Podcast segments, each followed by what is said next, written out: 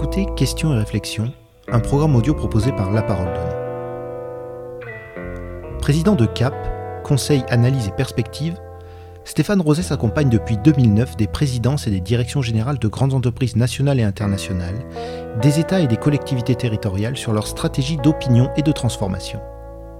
Maître de conférence à Sciences Po Paris, Stéphane Rosès, ancien directeur de l'Institut CSA, a également travaillé comme sondeur pour Jacques Chirac et Nicolas Sarkozy, puis en qualité de conseiller pour François Hollande. Dans cet entretien, Stéphane Rosès, qui continue à échanger régulièrement avec le sommet de l'État, nous explique pourquoi le retour au roman national français pourrait aider à réparer un pays fracturé. Stéphane Rosès, qu'est-ce que le roman national et que raconte-t-il? Un roman national, au fond, euh, c'est un récit euh, en général euh, fait par des personnes euh, émanant des classes dirigeantes ou des gouvernants ou des intellectuels, mais il s'agit toujours, euh, au fond, d'un récit permettant d'assembler et de valoriser une communauté humaine. Alors, euh, c'est en général là où il y a des traditions ça peut être des traditions orales ou écrites, mais une communauté humaine, euh, c'est à partir du moment plutôt où elle se constitue en peuple.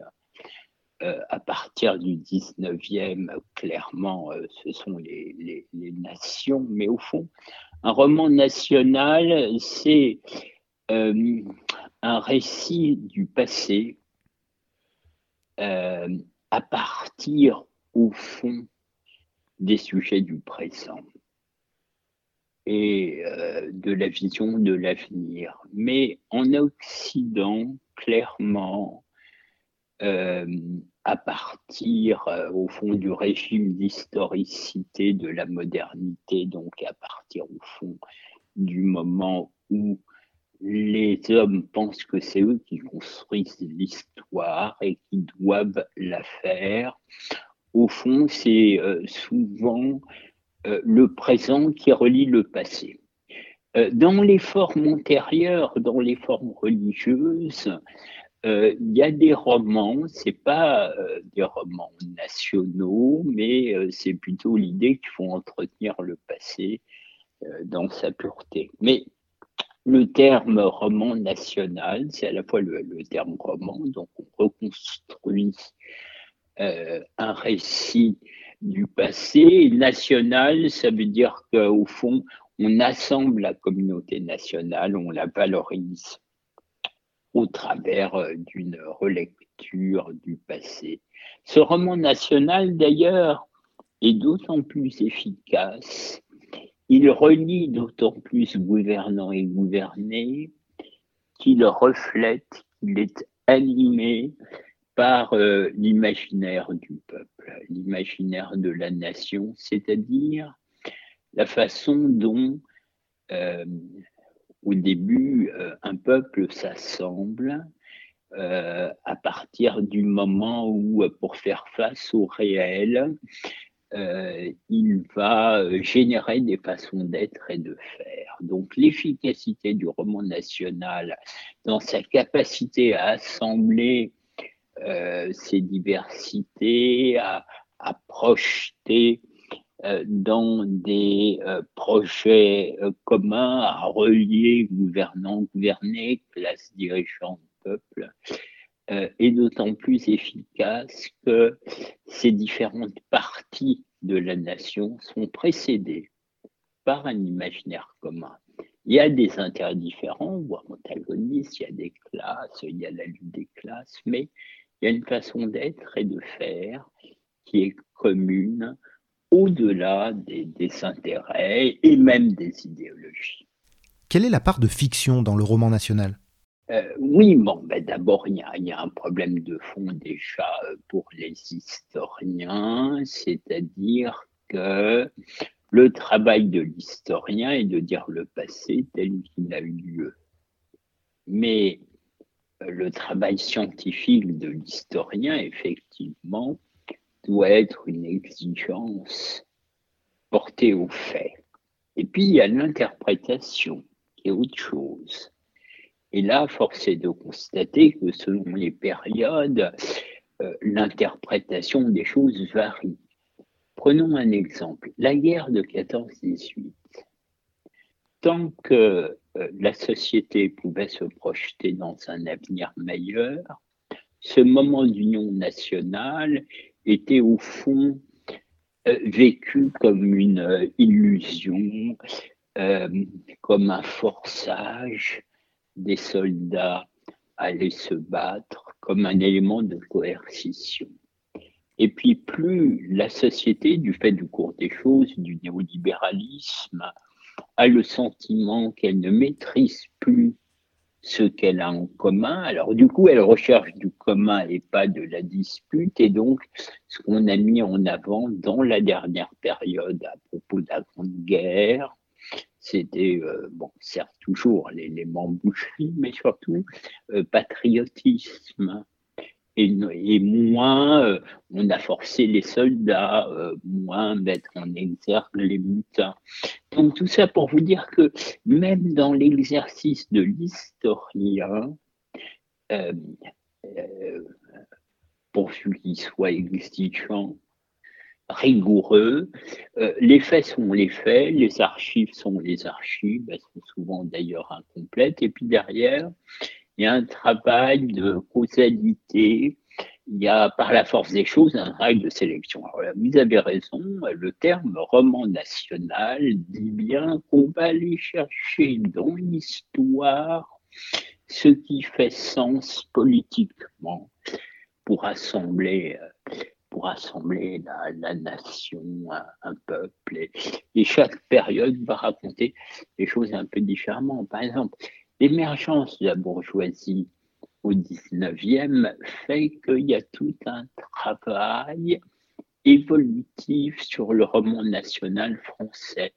Euh, la question sempiternelle d'ailleurs est vaine et par exemple d'essayer, comme les autres peuples, de trouver une origine, une date à la France. Ce qui justement n'est pas possible, et c'est ce qui fait d'ailleurs notre singularité. Mais c'est très important, pourquoi? Parce que les Allemands, l'imaginaire allemand, lui, pour rassembler les Allemands, il n'y a pas de doute sur le fait que le voisin d'à côté, c'est un Allemand. Donc, euh, Bismarck peut dire une phrase comme celui qui ne sait pas d'où il vient ne peut savoir où il va, car il ne sait pas où il est, en ce sens de passer la rampe de lancement vers l'avenir. Cette phrase de Bismarck, qui fonderait le roman national à l'allemande, dit suffisamment que il faut aller aux origines, il faut savoir le point d'où on part. Or, justement, il y a un problème pour les Français, ce qui fait la différence de notre imaginaire et aussi notre génie, c'est que nous, on ne peut pas dater les origines de la France, d'une part, puis d'autre part, dès le départ, il y a des Celtes, des Latins, des Germains. Donc la nation française au 19e va tenter des récits autour de Claude Lys, de Jeanne d'Arc, mais au fond, à chaque fois, on remet sur le métier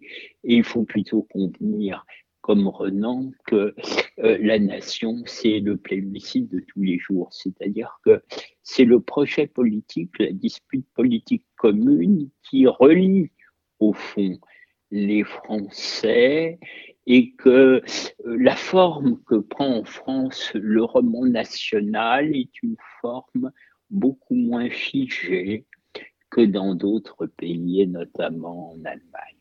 Est-ce un concept obsolète ou toujours d'actualité Et selon vous, quel est le véritable rôle des historiens aujourd'hui?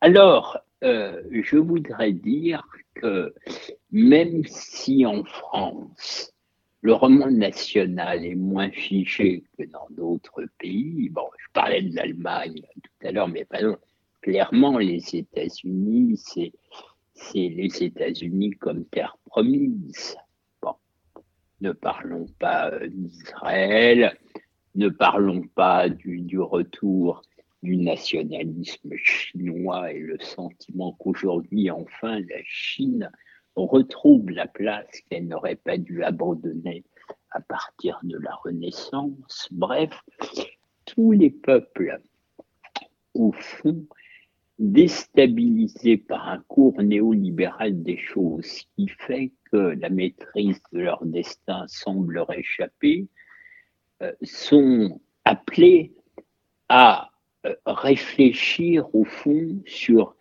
comment reprendre une maîtrise sur leur destin et au fond à des questions existentielles, qui on est, d'où on vient. Alors, c'est moins figé en France, d'ailleurs, quand Nicolas Sarkozy avait pensé faire un débat sur l'identité nationale, euh, on avait bien vu que c'était impossible de figer une définition fixiste. Hein. Bon. Mais néanmoins, il est vrai qu'au travers de la littérature, euh, des traités qui ont du succès, en ce moment, euh, il y a un retour à l'histoire. Il y a un retour à vouloir faire un, récit Prenons pas exemple Éric Zemmour. Son succès ne vient pas tant de certains types de propos qu'il peut tenir, euh, soutenus ou, fortement décriés, que toujours chez lui, euh, le fait d'argumenter à partir euh, de l'histoire, à partir des idées, et le succès des éditions en termes d'histoire, des magazines d'histoire, effectivement, euh, ne, se, ne se dément pas. Donc, je voudrais quand même insister sur le fait qu'il y a effectivement un retour euh, quand même euh, de la question du, du, roman national. Alors, le métier des historiens, personnellement, je trouve que dans la dernière période, mais c'est très français. Au fond, il y a des spécialistes d'histoire, alors c'est par exemple, je sais pas quoi, l'histoire médiévale ou euh, l'histoire de la l'Algérie, par exemple, ou la guerre d'indépendance. Mais le tropisme dans la dernière période des historiens, euh, c'est pour beaucoup d'entre eux de faire une idéologie, hein. c'est-à-dire euh, d'aller chercher dans le passé matière à faire de l'idéologie pour dire des choses du présent euh, au risque de l'anachronisme, au risque de penser que, euh, au fond, euh, c'est le travail de mémoire qui entraîne, selon moi, immanquablement en France une concurrence mémorielle qui permettrait de pacifier une société comme la nôtre, alors que je pense exactement l'inverse. C'est-à-dire que c'est le fait de se projeter dans un avenir euh, commun qui assemble euh, les différentes parties de la société, non pas du tout euh, travailler ensemble sur la mémoire ou le passé. Quelle relation la France de 2021, qui est fracturée, archipélisée et marquée par un effondrement du débat public, entretient-elle avec son roman national? Je pense qu'il y a deux choses. Il y a au fond, la question de qu'est-ce qui permet de sortir de l'ornière de notre dépression, ma conviction après tant d'années à travailler sur les représentations collectives, ce que j'appelle l'imaginaire français, c'est euh, redéfinir un, avenir commun, c'est-à-dire faire la démonstration que nos gouvernants sont l'émanation de la nation et que les décisions concernant notre pays procèdent de notre pays. C'est la question de la souveraineté nationale et la question républicaine et démocratique. Ça, c'est le premier élément. Le second élément, vous l'avez dit, euh, il y a un recul de la pensée, clairement. Il y a un recul de la pensée, euh, il y a une montée du manichéisme, des identitarismes, euh, du fait d'interdire l'autre de parler, non pas pour ce qu'il dit, mais pour ce qu'il saurait.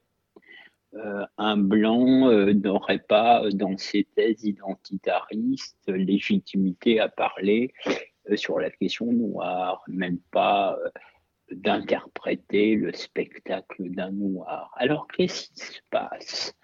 Eh bien, ce recul de la pensée est un phénomène euh, archaïque qui vient, selon moi, de raisons profondes, qui est que nos classes dirigeantes ne veulent pas tant construire l'avenir que s'adapter au présent et au cours des choses, de sorte que ça déstabilise les individus et que les individus ne sont plus la même de considérer le réel et le cours des choses comme indépendants d'eux sur lequel ils devraient peser, mais leur sujet premier devient non pas comprendre le réel, mais en être.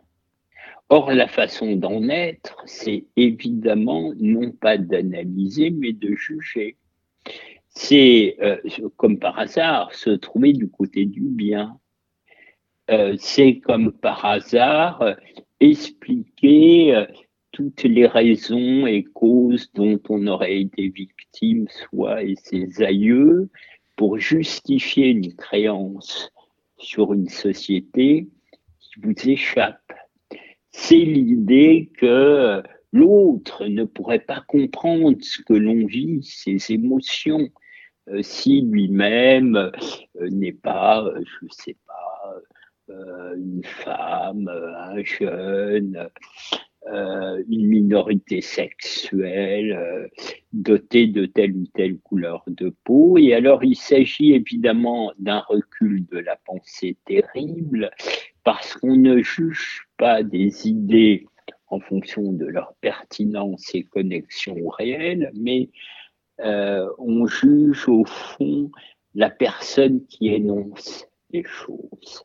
Donc on ne peut pas faire société euh, à partir de ça. On revient aux tribus, on revient même à l'homme de Néandertal, hein, c'est-à-dire que ce qui distingue le sapiens du néandertal, c'est que le sapiens, dans ses langages et modes d'organisation, utilise la symbolique, de sorte que le langage et la pensée permettent, au travers des termes de la langue, euh, de projeter une différence consubstantielle qui permet de s'assembler en, en très grande communauté humaine, alors que le néandertal, il a un langage qui se veut euh, précis, utilitaire et immédiat, mais qui ne permet pas du coup d'assembler la différence, hein, d'où l'importance des débats sur l'écriture inclusive et ce qu'est la symbolique dans le, langage. Donc, euh, euh, vous le voyez, il y a effectivement euh, un recul de la pensée lié à la période, lié au fait qu'on ne construit plus l'avenir, il faudrait s'adapter au présent, qui fait au fond l'émotion et l'expérience singulière comme justification de l'appartenance à un monde qui vous échappe. À quelle époque récente se situe l'accident qui a fait basculer notre société dans l'ornière?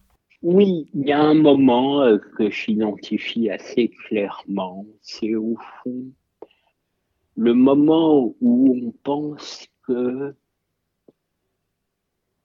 euh, la technique, euh, les forces économiques, le numérique pourraient s'autonomiser des communautés humaines qui les précèdent pour le progrès avec un grand P ou le bonheur des hommes avec un grand B. Au fond, après la chute du mur de Berlin,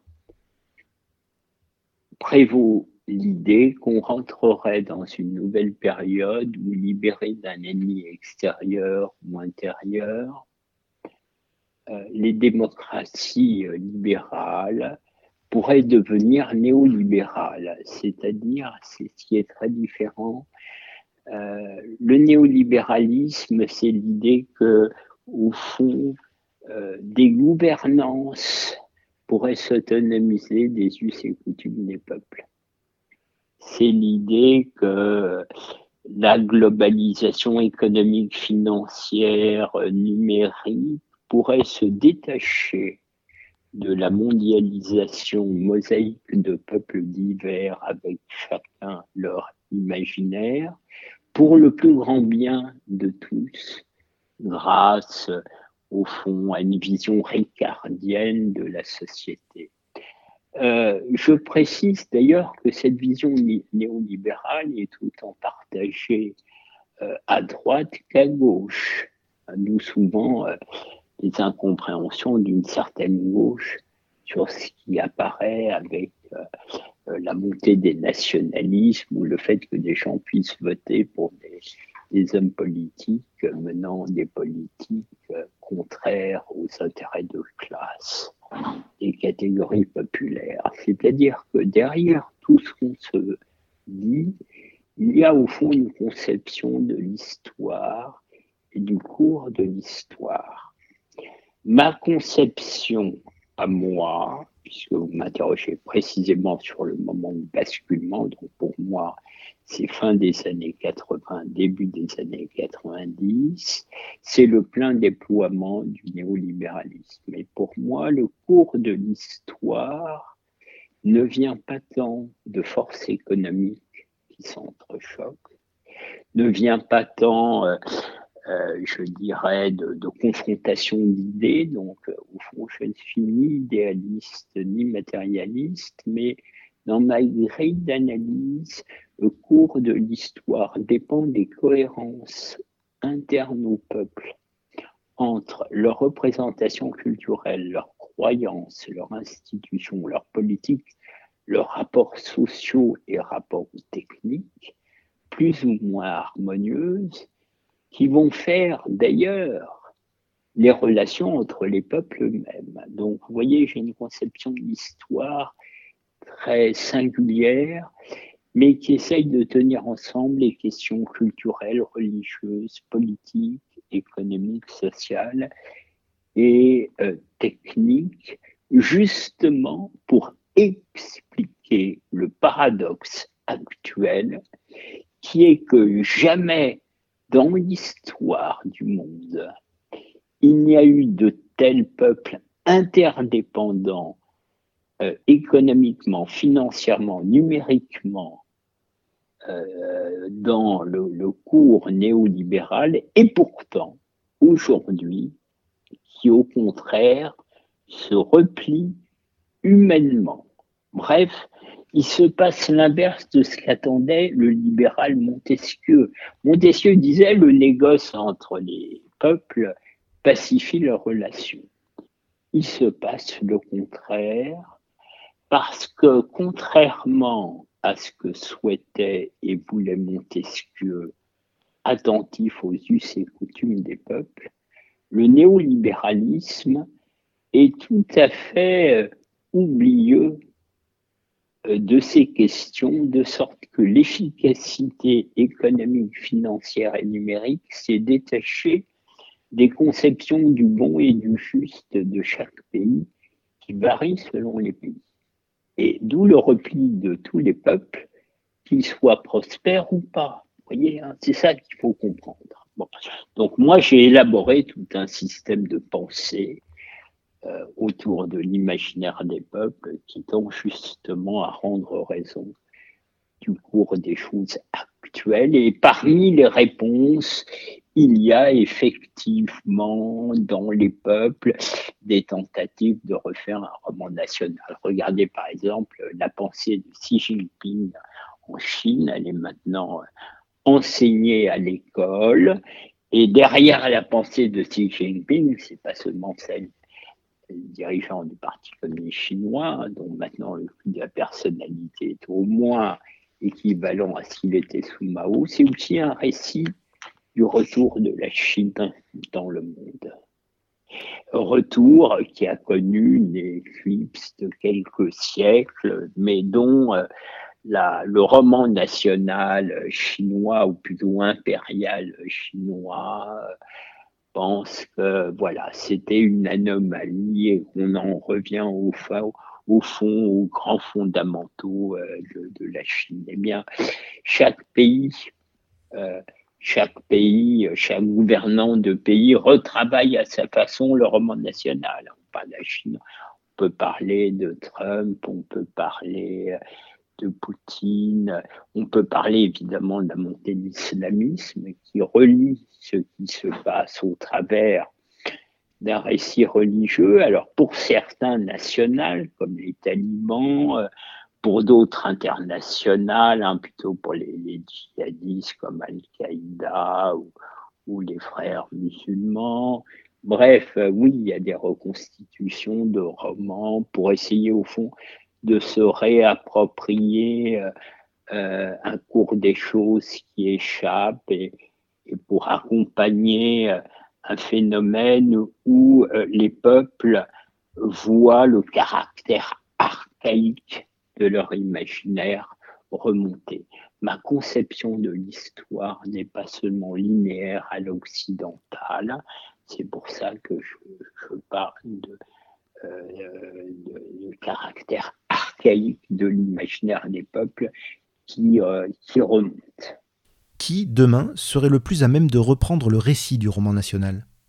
Euh, oui, bien sûr. D'ailleurs, selon moi, dans la période actuelle, n'existe politiquement, électoralement, de façon durable, que ceux qui, d'une façon ou d'une autre, de façon plus ou moins explicite, reviennent à ce que nous sommes, les raisons de notre malheur, et en quoi il serait possible d'en sortir.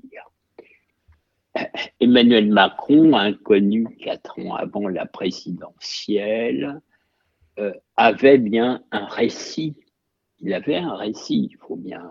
C'était le seul à dire que notre destin ne dépendait ni de la résistance à la mondialisation, comme le disait de façon différente Mélenchon et Le Pen, ni une soumission économique et retour aux valeurs conservatrices, euh, qu'incarnait Fillon. C'était le seul à dire au pays euh, on va se remettre en marche. Le problème, c'est pas vous les Français, vous, êtes merveilleux. Le problème, c'est l'ancien système politique. Et donc, je vais construire contre cet ancien monde avec ses, clivages gauche, droite, archaïques, je vais construire un nouveau monde.